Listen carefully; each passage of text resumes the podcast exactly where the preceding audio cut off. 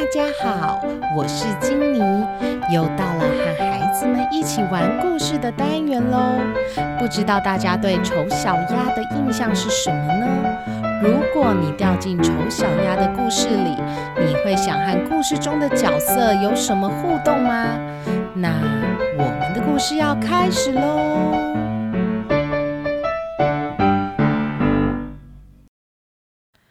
这天，娜丽在湖边看到了很多的鸭子，在回程的路上听着丑小鸭的故事，听着听着就睡着喽。从前，从前有只鸭妈妈生了好多小鸭子。其中有只鸭子在等了好久好久好久，才从蛋壳里出来。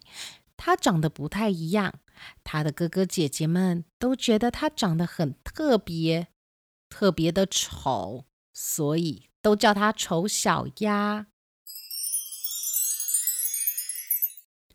娜丽在一个好凉、好湿的地方醒来，觉得自己的身体和平常好像感觉不太一样。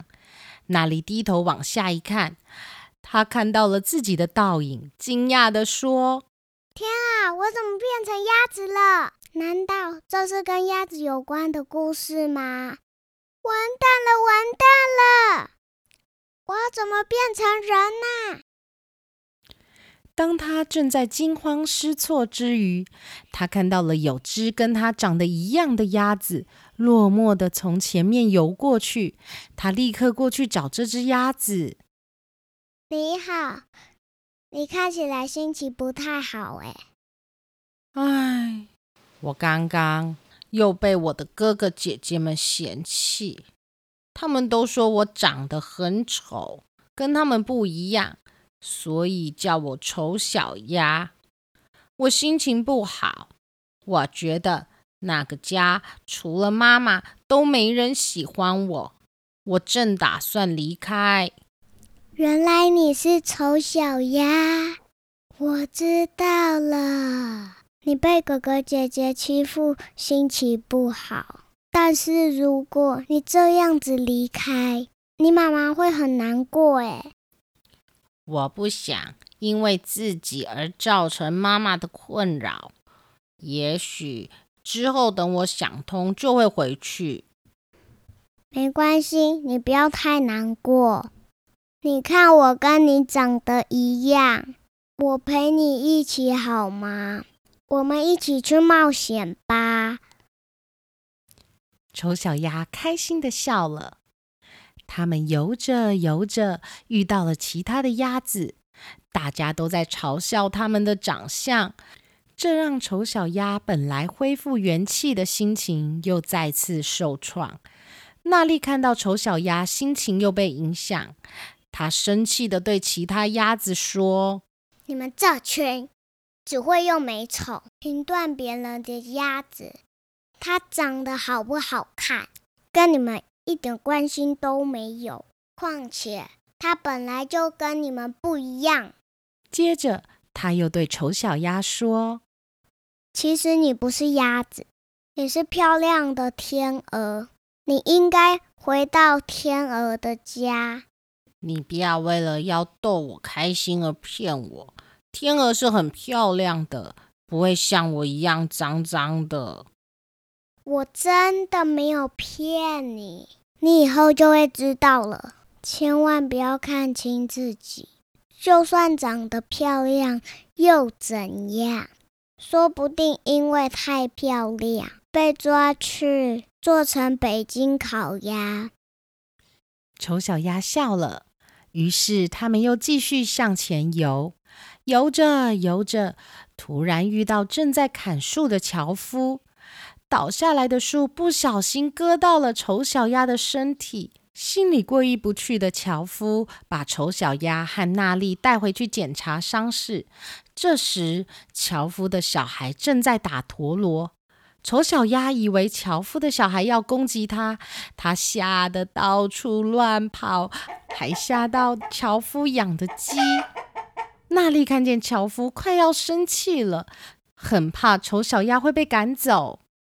娜丽赶快跟丑小鸭说：“你快冷静一点，那小孩子只是在玩陀螺，没有要攻击你。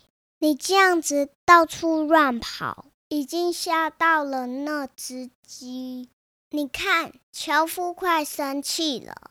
你如果要走，至少先等你的伤好了再离开。”娜丽稳定了丑小鸭的心情后，樵夫把她带到后院，好好检查丑小鸭的伤势，并为它上药。于是，娜丽和丑小鸭暂时留在樵夫家。樵夫的孩子每天放学后都会去看丑小鸭和娜丽。没多久，丑小鸭的伤口痊愈了。他们离开了樵夫家，并继续接下来的冒险旅程。就这样，时间过得很快。某天，他们正在游玩时，看到一群美丽的天鹅。其中一只天鹅邀请他们一起过去玩。他们正觉得惊讶时，低头一看，发现原来他们已经长大了。丑小鸭变成美丽的黑天鹅，怎么会这样呢？原来啊，当时鹅蛋不小心掉进了鸭蛋中。鸭妈妈误以为鹅蛋也是它的孩子，所以细心孵化，才让黑天鹅破茧而出。丑小鸭突然想起娜丽说它是天鹅的事，它转过去对娜丽说：“原来你之前说的是对的，你怎么知道我是天鹅而不是鸭子呢？”因为我早就听过这个故事啊。而且我本来是人，不是鸭子。我是从未来的世界掉进来的。你已经变成美丽的黑天鹅了。我该走了。一旦任务结束，我就会消失。哈，你要走了？你可以不要走吗？你走了，就没人跟我玩了。不会的。你看，现在有这么多天鹅陪着你，你不会再被欺负了。你要好好照顾自己哦，记得回去感谢鸭妈妈。说完后，娜丽就消失了。回到现实世界的娜丽到家后，翻开了丑小鸭的故事书。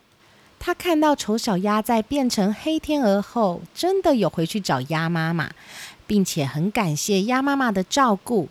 那些哥哥姐姐们不再敢说它很丑，反而觉得它很漂亮。黑色的羽毛看起来气宇非凡，黑天鹅也开始对自己很有自信喽。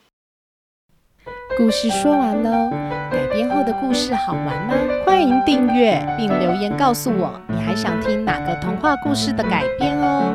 我是金妮，我是娜丽，我们下次见。